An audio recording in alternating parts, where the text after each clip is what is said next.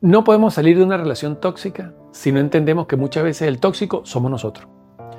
Porque una persona sana, una persona con autoestima correcta, una persona que realmente sepa manejar y gestionar sus emociones, no se mete en una relación conflictiva.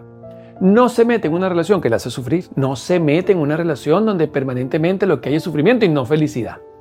Quiere decir que estar metido en relaciones así también habla no solamente de que el otro nos está fregando la vida, sino que nosotros somos susceptibles de fregárnoslas a nosotros mismos.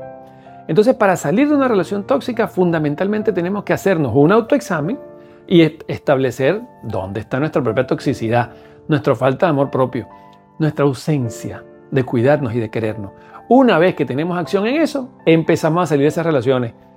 Autoestima, vence relaciones tóxicas.